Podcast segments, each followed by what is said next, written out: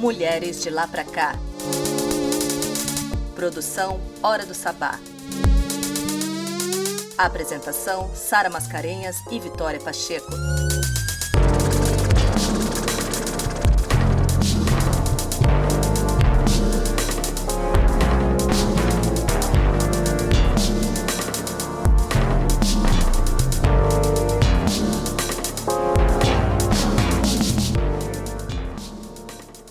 Ouvintes, sejam bem-vindos ao Mulheres de Lá Pra Cá, uma série de podcasts vinculada ao programa de rádio Hora do Sabá, espaço de expressão e visibilidade da mulher arteira e fazedora, agora com foco nas nove cidades da Baixada Santista. Esse projeto foi realizado através do concurso cultural Alcides Mesquita, o Mesquitinha, do município de Santos, financiado pela Lei de Incentivo Cultural Aldir Blanc, do governo federal.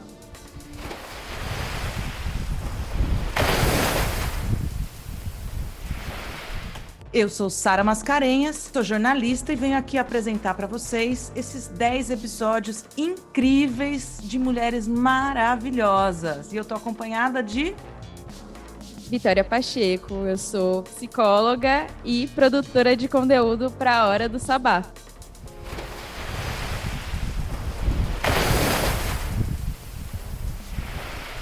Para este primeiro episódio, a gente traz para vocês a entrevista da Itamirim, de Peruíbe, e da Dril Drix, de Itanhaém.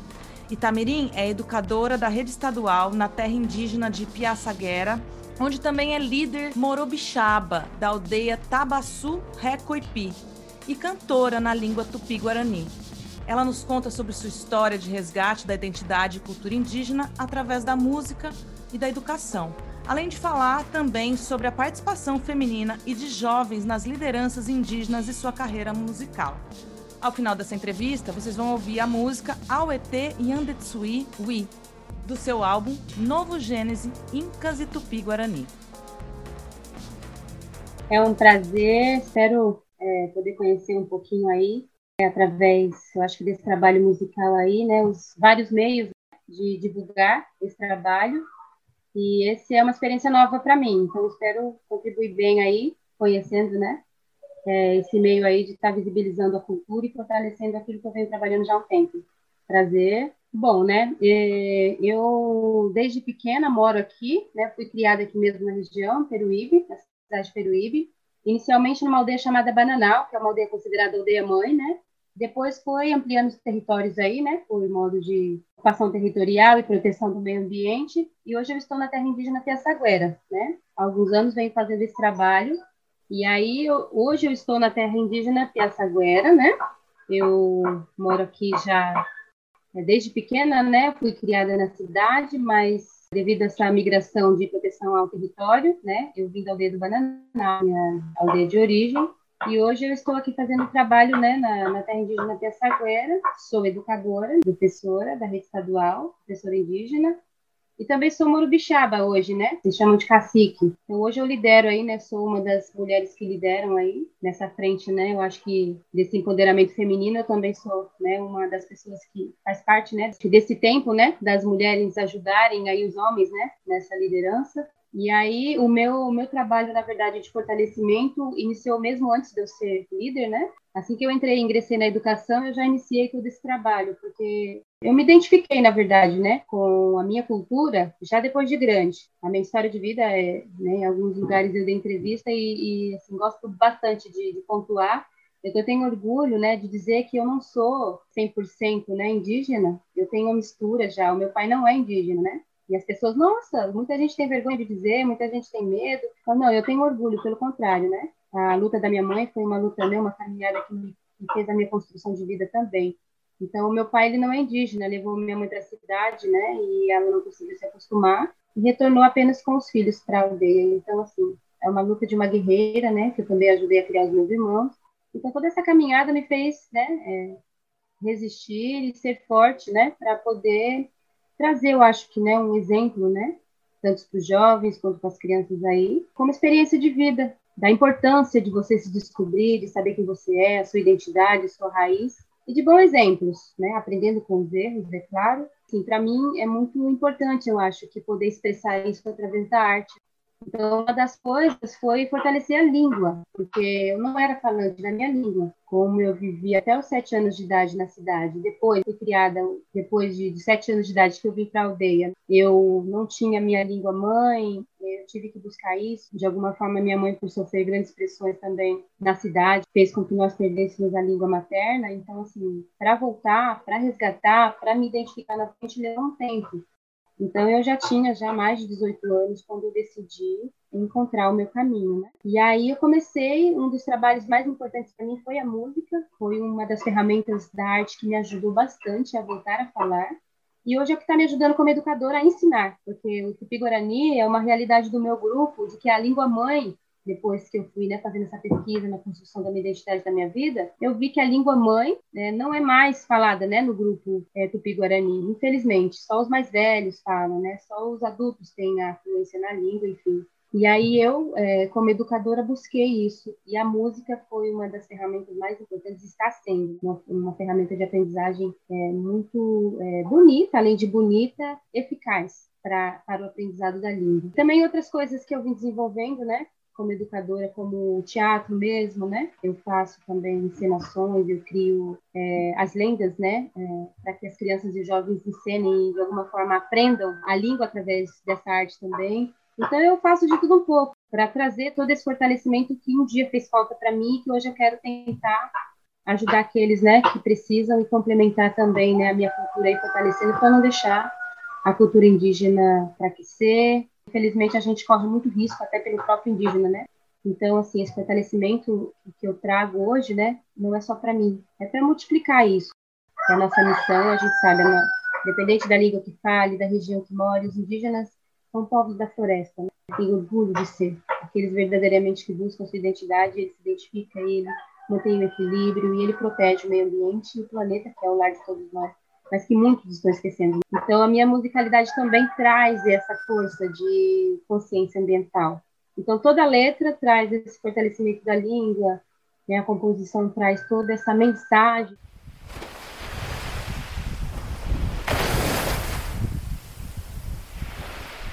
É, nesse momento, principalmente, né, os, os encontros, as conversas são no modo virtual, né? Apoia um pouquinho ainda da tecnologia, mas isso também é uma ferramenta que ajuda bastante hoje nesses encontros, né, nessas conversas, principalmente nas articulações que a gente tem que fazer como mulheres. Eu não costumo muito sair da aldeia, até porque para mim é um aprendizado muito grande eu ser líder agora e estar tá iniciando, né? Tem mulheres muito mais acima de mim, já tem uma caminhada de experiência muito mais tempo do que eu, mas eu sempre estou em contato, né? A gente sempre conversa, a gente sempre tem essas reuniões onde as mulheres hoje têm voz e nos articulamos de forma que nós possamos apoiar umas às outras, né, para ganhar respeito. Porque infelizmente ainda há discriminação, né, a respeito de uma mulher estar de linha de frente. Ah, em algumas culturas também ainda a gente sabe, né, algumas tradições próprias indígenas não aceitam ainda a mulher como líder.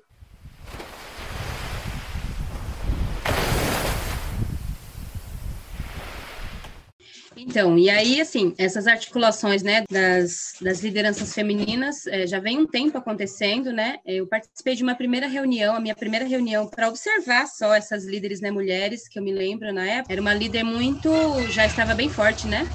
No movimento, que é a é, Jupira Terena, e aí ela convidou, teve um encontro de mulheres, né, e eu fui muito pequena ainda, adolescente, minha tia me levou, foi aí que eu comecei a ouvir, comecei a prestar atenção, né, nas, nas coisas que estavam acontecendo, nas questões indígenas de terra, de saúde, né, e fui como observadora mas que eu me lembro assim marcante no meu primeiro momento onde eu vi muitas mulheres indígenas de frente foi nesse encontro que teve, né? E aí a gente hoje, é, eu acho que da forma necessária a gente, por ser mulher, talvez um pouco mais sensível, a gente consegue né ter as causas, trabalhar né juntamente com os nossos líderes homens aí, é, de modo mais com olhar mais de mãe, né? Um olhar mais singelo, um olhar mais com cuidado. Então assim a gente está tendo muito apoio também dos homens, né? E muitos querem a nossa presença e muitos não. Então é um desafio bem grande para nós mulheres indígenas aí estar em linha de frente, né? Então estamos na luta aí, todas nós.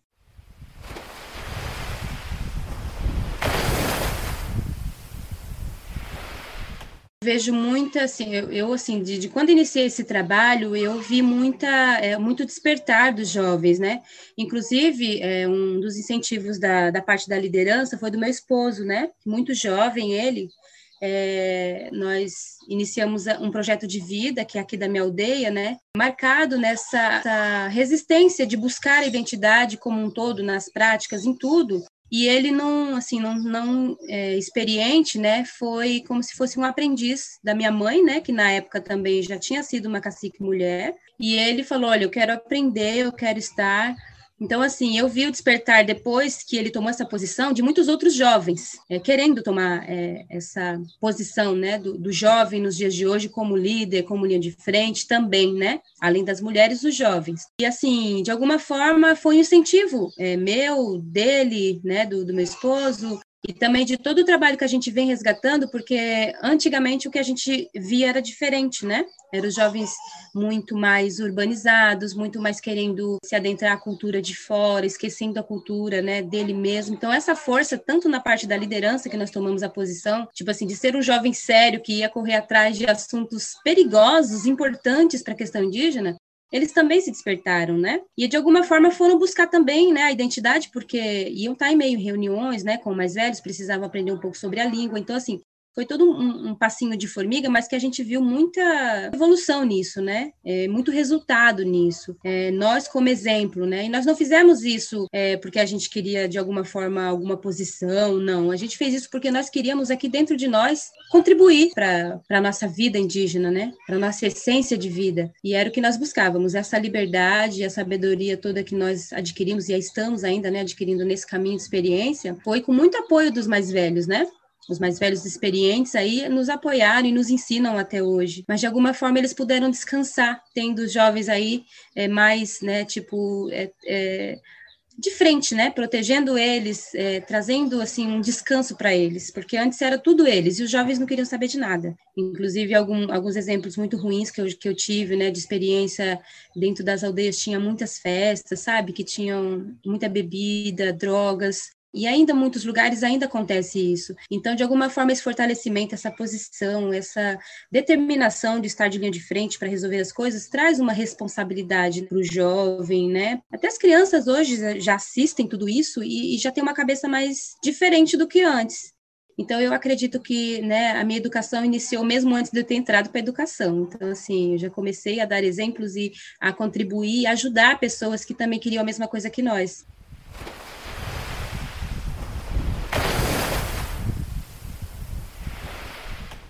Então, assim, é, o meu trabalho musical, ele iniciou mesmo quando eu entrei, assim, na educação, eu já fazia anterior, né?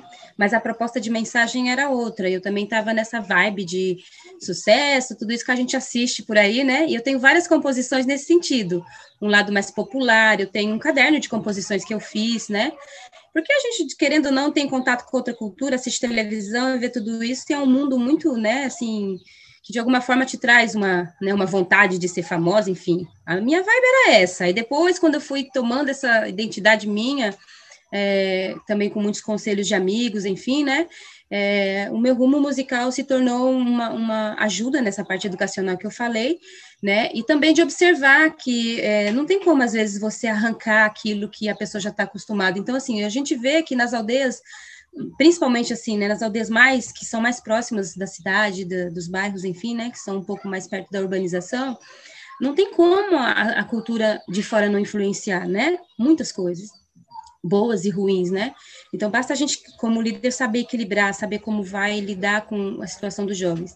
E uma das coisas era a música, realmente a música. Eu via as mensagens, assim, eu escutava as mensagens, porque a gente, é, um esporte que o indígena gosta muito é de futebol. Então tem encontros, tem festivais, enfim, eles fazem futebol, é o esporte que mais, né? Como todo brasileiro, o indígena muito mais também, ele ama futebol. Então, assim, eu, eu via nas festas, nos encontros que tinha de, de, né, de festivais de, desse, desse esporte, as mensagens de músicas muito ruins, né?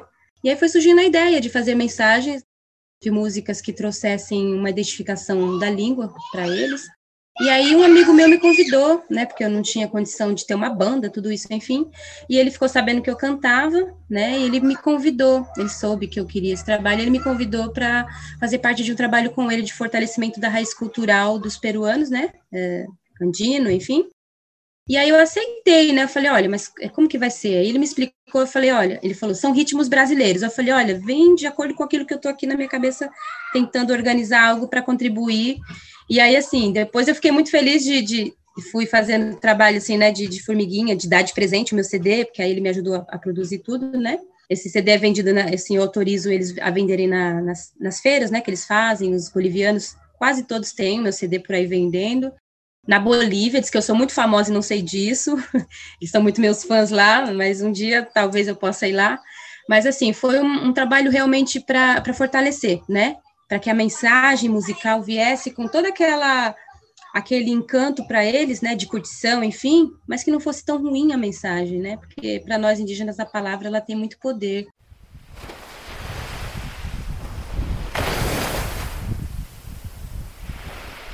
Bom, eu conheço a Vena, ela é madrinha da minha filha, inclusive, né? Conheço o Robson Miguel, que também me deu muita força, né? Assim, na, na parte da, no início da minha carreira, fiz várias né, apresentações, cantei com ele, inclusive, ele ama cantar comigo. Tenho composições com ele, né, com Robson Miguel, mas, assim, de, de, de outras cantoras que eu pude falar que eu sou cantora, elas também estão no mesmo trabalho, não, né, mas a gente sempre teve esse contato de, de referência, assim, de ela estava fazendo uma coisa, eu estava fazendo outra, acabamos conhecendo, né? Mas não no mundo da música. Até porque, assim, eu não me considero uma cantora de sucesso, porque eu não, eu não divulgo muito o meu trabalho. O meu trabalho é mais de base, né?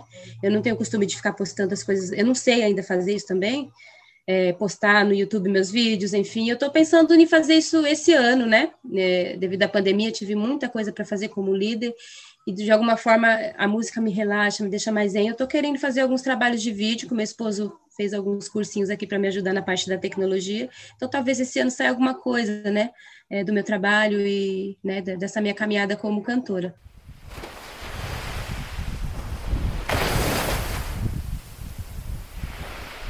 Bom, eu assim, né, eu, eu vou falar um pouquinho do que eu fiz para me encontrar né? Que eu acho que isso é muito importante a gente dar experiências, né? Porque nem todo mundo é igual. Eu acho que você tem que é, ter força para buscar o seu caminho, né?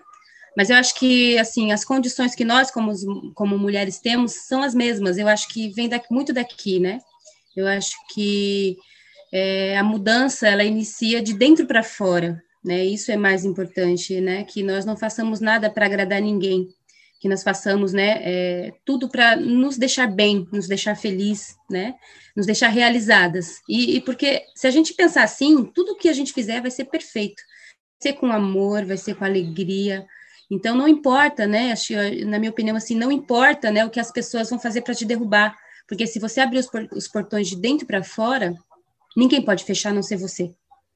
Então assim, né, no, nós temos que nos sentir árvores, né? Eu acho que assim, para a gente dar bons, bons frutos, a gente tem que fortalecer as nossas raízes. Isso é muito importante, né?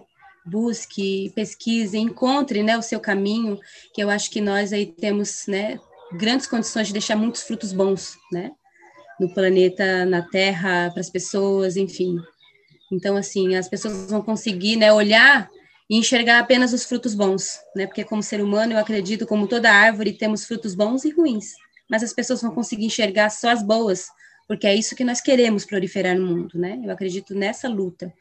Então eu comecei assim, estou indo muito bem, né? Devagarinho, vou caminhando, conquistando, sem pressa, né? E o tempo é, é, é tudo, né? O tempo que você tem. Então a cada minuto sorrir é importante.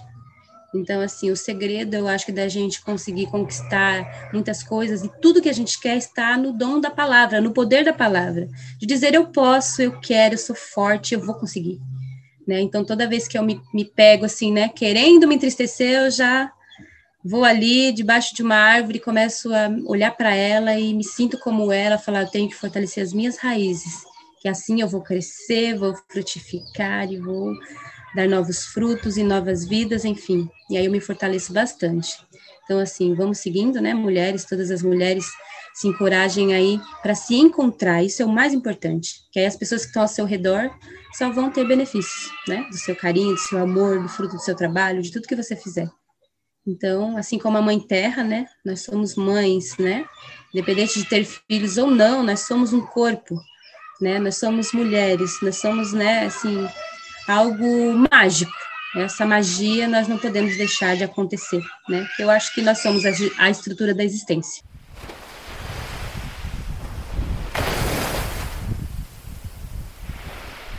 É, Novo Gênesis, ó, Novo Gênesis, Incas e Tupi Guarani.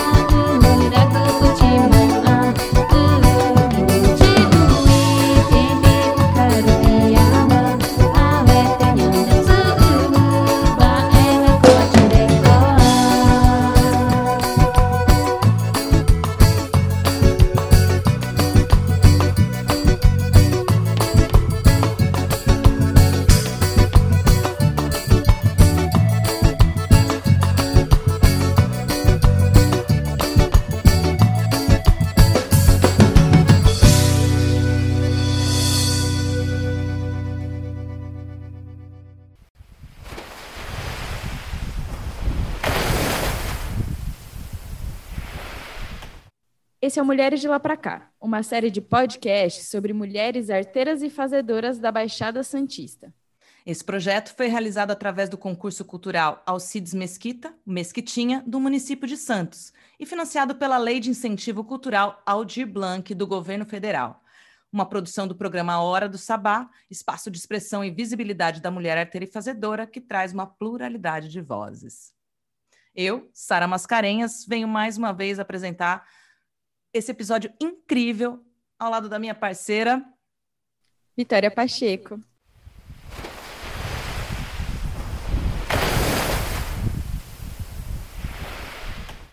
Para esse primeiro episódio, trouxemos anteriormente a entrevista da Itamirim, de Peruíbe. E agora temos a Drildrix, de Itanhaém. Drildrix é artista plástica e grafiteira, mas também já foi cabeleireira. Ela relata sua história sempre atravessada de alguma forma pela arte, até finalmente se encontrar no grafite. Além disso, ela nos conta sobre sua inspiração pela natureza na realização de suas obras, seu artivismo, suas parcerias de trabalho e sua influência e incentivo a outras mulheres que também desejam desenvolver suas habilidades nessa arte. A música dessa entrevista é Triste, Louca e Má, de Francisca Alombre.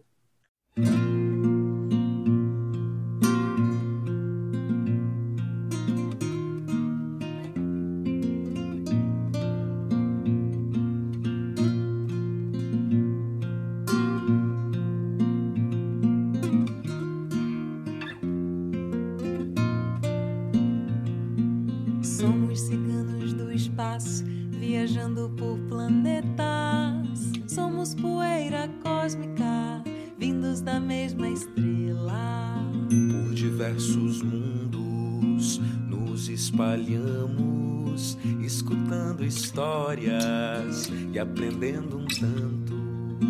Por diversos mundos nos espalhamos e quando estamos prontos nos reencontramos. E quando estamos prontos nos reencontramos.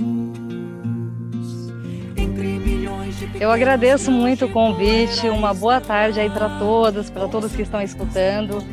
É, nós temos muitas mulheres na Baixada, grafiteiras, artistas plásticas, fazedoras de arte. E é muito, é muito satisfatório para mim ter sido convidada para participar, para participar, né, para que vocês conheçam, né, um pouco mais do trabalho e da luta dessas mulheres, né, que estão aqui na região, né, na Baixada Santista. A gente sabe que não é fácil, né?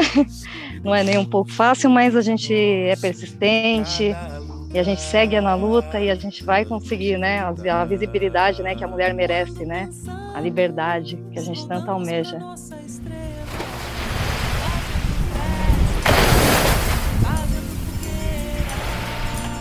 Bom, olha, quando eu era criança, né, eu tive, acho que eu tinha uns sete, oito anos, o meu irmão era pichador, né? Ele assinava a Decadência, eles tinham uma turma, né, e, e era na zona norte de São Paulo, né, que eu nasci em São Paulo, então isso daí já me trazia admiração, né, pela pela arte, né, do a arte da cultura de rua, né? E com o passar do tempo, eu me envolvi muito com dança, dança de salão, eu gostava muito, né? Sempre foi no ramo das artes, né? A pintura era uma coisa mais caseira, de fazer em caderno, sempre gostei, mas não era muito assim o meu foco quando era criança, que eu era muito espoleta, né? Era mais da brincadeira mesmo, né, do dia a dia. E com o passar do tempo, né, a, a vida nos prega algumas coisas, né, e me tirou assim um pouco no meio das artes. Eu tive que seguir uma profissão normal, né, normal, normal é ser para mim hoje em dia ser artista plástica. Essa é a minha normalidade. Mas eu fui cabeleireira durante um bom tempo, né. Fiz tatuagem de rena na praia para sobreviver, porque eu moro em Itanhaém, né, dependo muito de temporada. Então era durante o ano cabeleireira, temporada fazia tatuagem de rena, alguns artesanatos. E o salão de cabeleireiro, né, como não podia deixar de ser, né, ele era pintado do chão ao teto, né? Tudo eu pintava. Pintava chão, pintei paredes, então enfeitava, enfeitava tudo, comprava vasos, pintava. Até que um dia houve um acidente na família, né? O meu irmão mais novo faleceu com 19 anos, né? E isso me deu um outro ponto de vista, assim, uma outra maneira de olhar a vida, né? Eu vi que eu estava presa numa função que eu gostava muito até, né? Eu gostava de estudar sobre cabelos, tudo. Minha mãe era cabeleireira desde muito nova, mas não era o que eu queria, né? Eu gostaria de sair nas ruas, né? De pintar. E eu comecei a ver muita coisa, né? Porque quando eu mudei para Itanhaém, eu quis me tornar mais artista aqui. E as dificuldades fizeram eu desviar um pouquinho, né? Só que com esse falecimento do meu irmão, eu tive que colocar à tona Baixei a porta do salão, fechei, as clientes ficaram muito bravas, porque tinha bastante cliente. E foi tudo do dia para a noite. E um amigo meu, que eu nunca vou esquecer, é o Cabeça Luciano, de Itanhaém, ficou me enchendo o saco, assim, Dril, vamos fazer na rua, pega lá seus pincéis. Aí eu peguei meu pincel e fui fazer meu primeiro desenho na Prainha dos Pescadores, que era um coraçãozinho voando que tem um simbolismo muito grande para mim, porque ele é livre, né? E escrito uma frase, né? Amor à beira-mar.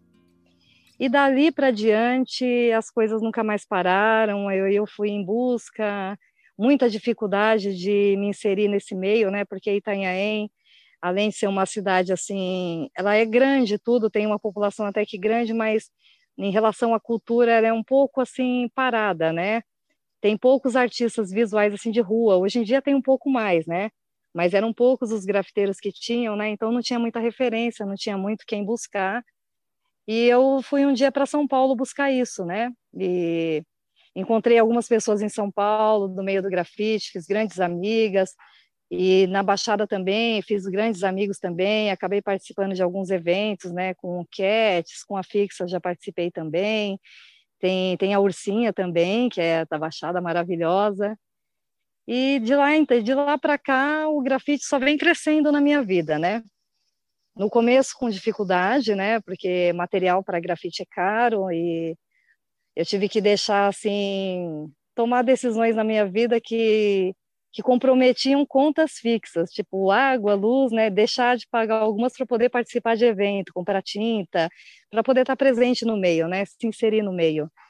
E foi uma coisa assim que com o passar do tempo foi dando resultado, eu fui aprimorando a minha arte, é, observando pessoas com mais tempo de carreira, né, e observando, observando, né, e aprimorando o meu trabalho. E fui me envolvendo cada vez mais com uma coisa que eu amo muito, acho que muitos amam, é a natureza, né, natureza de fauna e flora, né? Não só a natureza do ser humano, mas essa natureza que a gente que a gente está rodeada aqui na Baixada, né? E, e acabou sendo o tema principal para tudo que eu desenho, né? Então tem relação à preservação de meio ambiente, a mostrar para as pessoas o que há de belo, né? Porque às vezes a gente tem tem dias tão difíceis, né? Então, eu vou numa parede, numa comunidade, num lugar simples ou num lugar mais sofisticado, né? E faço uma pintura e retrato a natureza, né? No meu ponto de vista, assim, um pouco mais orgânico, um tanto psicodélico, né? E colorido, muito colorido, né? Para trazer alegria para as pessoas, né? Porque você se deparar com natureza é algo que faz bem, né? Creio eu, né? Então, eu tento passar a alegria das cores, né, e da natureza através dos meus grafites. E tento também incentivar meninas, é, meninas novas que querem entrar. É muito interessante.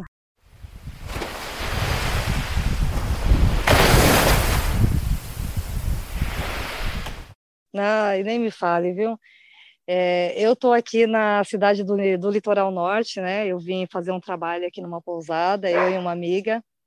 Estamos aqui na cidade de Camboriú, cercada de árvores, cercada de pássaros. Então, eu me sinto hoje privilegiada dentro de tanta dificuldade, né, de, de uma pandemia que a gente vive, né, e que limitou tanto a ação de tantos artistas, né, de todos os segmentos, de, de das pessoas da arte, né, ficou limitada. Aí eu decidi colocar um pouco o pé na estrada e buscar alguns lugares calmos, né, e colocando a arte, né? Então, eu, eu saí de Itanhaém há três dias, a gente está seguindo rumo Ilha Bela, é um percurso curto, né? Mas a gente vai passar por várias cidades do litoral norte, deixando a arte por onde a gente passar, né?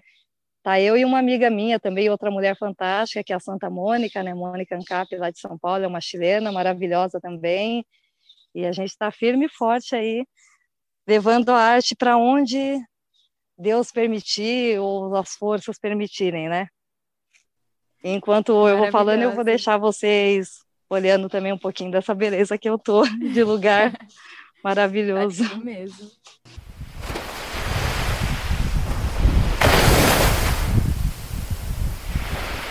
Olha, hoje, nos dias de hoje, assim, quando eu vou retratar algum manifesto, e é o que eu tenho feito, né, eu sempre parto do princípio da natureza. Então, as coisas que têm acontecido, né, das, das últimas que vem acontecendo, né, das queimadas, né, não vou citar o nome do responsável, mas todo mundo sabe, né, Aí eu, eu, procuro retratar assim, desenhando mãe natureza, às vezes eu coloco ela em chamas, né? O último que eu fiz, eu retratei uma mãe natureza, né? Em chamas, com uma arara voando, fugindo, né? Para que as pessoas olhem, né, o que está acontecendo, porque as pessoas, eu percebo que não estão muito prestando atenção, né, no que está acontecendo de fato, né? Aí também desenhei uma, eu gosto de desenhar, desenhei uma baleia, né, que é uma jubarte, que a gente estava na época de que elas vêm, que elas migram aqui para o Brasil, né, para terem os seus filhotes, né, então desenhei uma baleia com aproximadamente uns 10 metros, né, para relembrar esses pontos, né, que acontecem, de qual, do qual a gente tem que preservar, porque na década de 80 havia muita pesca, né, de baleia, e isso eu trouxe de volta, né, e comecei a retratar, então eu fiz uma baleia, Vou fazer também uma, uma baleia franca, que é a que eu pretendo desenhar, e mais algumas baleias jubás pela região, né, pela Baixada Santista, e também algumas outras cidades, mas para reforçar esse lance da pesca, né, da proibição da pesca, porque tá, tá a coisa está meio que voltando, né, e quando, quando eu era criança foi algo que marcou muito, né, e eu vim retratar isso agora, né, do picho do no caso do meu irmão né do meu irmão fica mais assim pela lembrança dele né porque ele era adolescente na época, né? Hoje ele também é falecido. Não foi,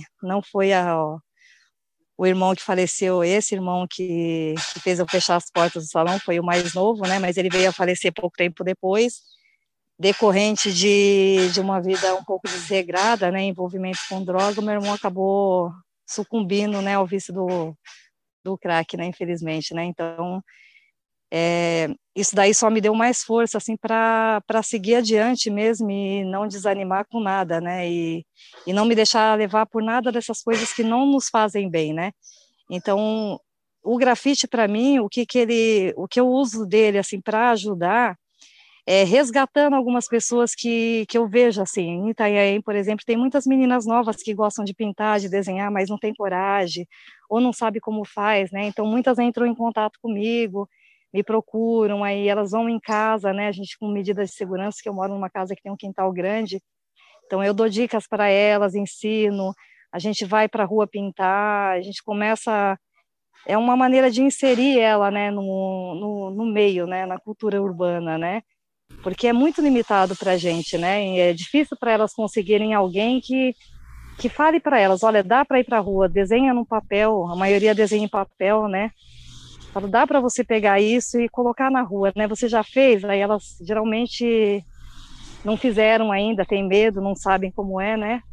Então é um meio de eu uso o grafite para inserir, né? Ajudar essas pessoas a fazer parte da arte também, assim como eu pude fazer e por ser um pouquinho mais cara de pau, né? Eu me enfiei no mercado e fui atrás de algumas pessoas e conheci pessoas, mas eu vejo que a maioria das meninas não são assim tem medo, tem. Nossa, tem medo mesmo de ir para a rua. É, medo das barreiras, medo até das barreiras que os homens acabam impondo, né? Eu não me deixo levar por isso, então eu encaro.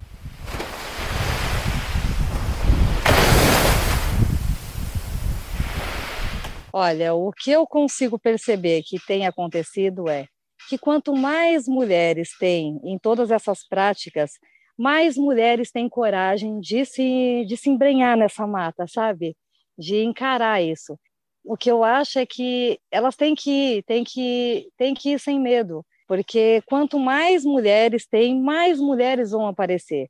Porque sempre houve MCs, sempre houveram grafiteiras há muitos anos. Antes de eu pensar em começar a fazer, já haviam mulheres que faziam, só que não tinham visibilidade, né? porque eram poucas. Então, quanto mais o tempo vai passando, eu vejo que quanto mais mulher que a gente vai puxando, né, porque tem que ser aquela coisa, a gente a gente tem que ajudar, a gente tem que incentivar, porque a maioria é só por falta de coragem mesmo, mas quando você pega na mão delas e chama ela para vir junto, ela vai. E quando ela vem, ela traz outra amiga, e essa amiga traz outra amiga, e isso daí faz com que o movimento cresça. As mulheres elas têm que ser unidas, não pode temer os espaços que são ditos masculinos, porque não são, é de todos, e a gente tem que fazer isso. Pega na mão de uma amiga, puxa ela, leva ela junto com você, porque ela vai fazer outra pessoa e outra e outra, e o movimento só vai crescendo, né? Eu, as conquistas de espaço que eu tenho é que hoje em dia eu, eu sou convidada para participar de alguns eventos, não são muitos ainda, mas às vezes as pessoas lembram de mim, né, e acabam convidando. Antes, eu creio que as mulheres não tinham essa visibilidade, né? Então, se alguém fosse fazer um evento numa outra cidade, só se lembravam do nome de homens, né? Porque eram os únicos que apareciam. Hoje em dia já não. Hoje em dia, quando você pensa num evento em grafite, assim, não dá para imaginar um que não tenha uma boa porcentagem de mulher, né? E eu gostaria muito que isso chegasse naquela coisa de 50 a 50, sabe? Meio a meio. Ainda é bem defasado. Se tem 10 homens, tem uma, duas mulheres no máximo. Às vezes tem 30 homens, quatro mulheres, né? Ainda é bem desigual. Mas eu já tenho visto a participação de muitas mulheres por incentivo de outras mulheres. As mulheres não devem fechar as, fechar as, as portas assim para outras mulheres, elas têm que abrir portas e janelas trazer todas juntas.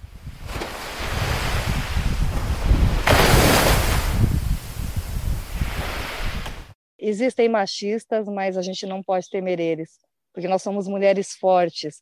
A gente não precisa do machismo. Então a gente, eu às vezes eu ignoro o machismo, ignoro, não é ignorar assim de não saber que ele está. Eu sei que ele está lá. Só que para participar de algumas coisas eu vou e eu não me preocupo com isso. Eu vou e ajo, né? É, são atitudes.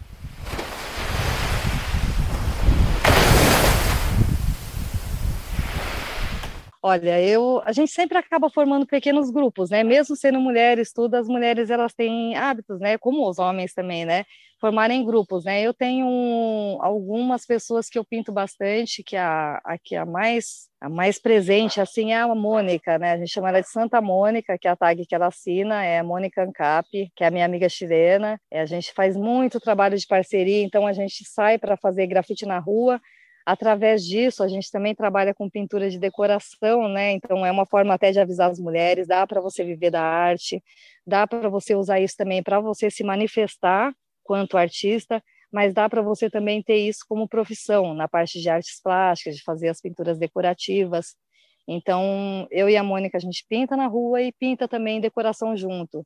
Também tem a Carla Ruiz, de São Paulo, tem a Z Brasil, tem a Nenê Surreal, Ai, olha, são muitas mulheres, são muitas mulheres. Tem, tem as argentinas, tem as chilenas, são muitas mulheres. A Nenê Surreal é uma mega ativista, tem a Rosália Santos também, que é uma, uma mulher trans também, que está inserida agora no grafite. Também uma linda. A gente está junto, né? Está seguindo.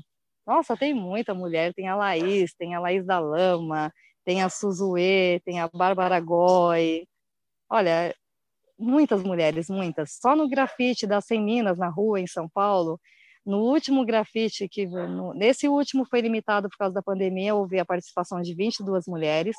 No penúltimo, foram mais de 300 mulheres na Lapa, de várias regiões do Brasil e do mundo. Então, foram uma média de 320 mulheres. No primeiro, eram para ser 100 minas, foram 125 que foram inscritas. Então tem muita mulher pintando, tem muita, tem a Maju, tem a Amador.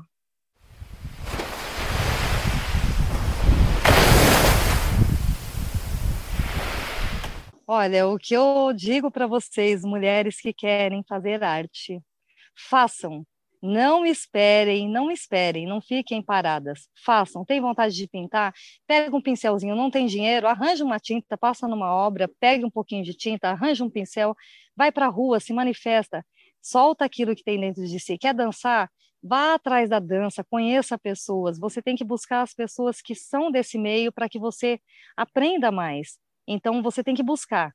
Você tem que sair do casulo, vira borboleta, sabe? Deixa de ser um casulinho e vira borboleta. Agora a gente está na época, é primavera, vamos desabrochar, gente, vamos se manifestar.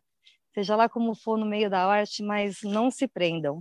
É, não, tenham, não tenham medo de dificuldades financeiras, porque tudo na vida passa, muita alegria passa, muita tristeza passa, então não pode ter medo.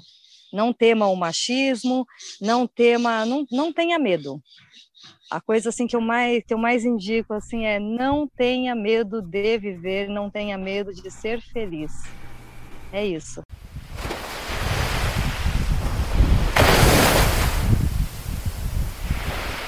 Eu agradeço demais o convite, foi muito bom falar com vocês. Eu espero que as mulheres que estão aí nos ouvindo tenham essa coragem que está dentro dela e meta a cara, mete a cara, sai fazendo arte. Quem quiser me seguir também no Instagram, conhecer um pouco da minha arte, ver até essa andança minha aqui pelo Litoral Norte, é só adicionar arroba Drildrix, D-R-I-L-L-D-R-I-X, Drildrix, E lá vocês vão poder ver todas as minhas artes, alguns vídeos que eu posto, e lá também eu vou deixar alguma coisa do Facebook, que o Facebook eu posto processos, né, antes, depois, dá para pegar dicas. E é isso aí, é só procurar Drix, coloca lá no Google que você vai achar Facebook, Instagram e tudo mais.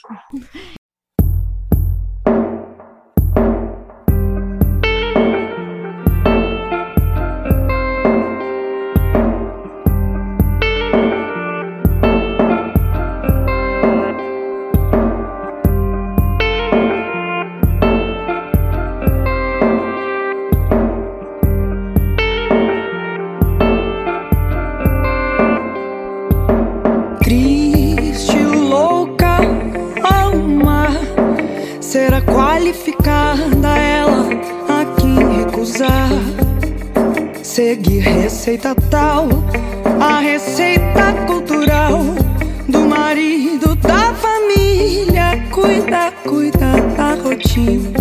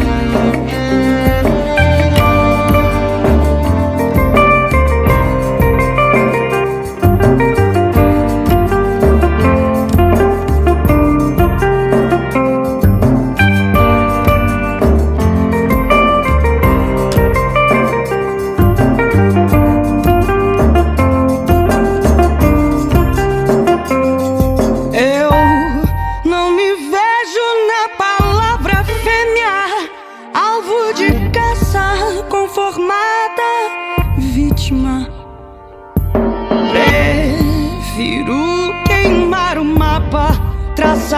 meu próprio lar.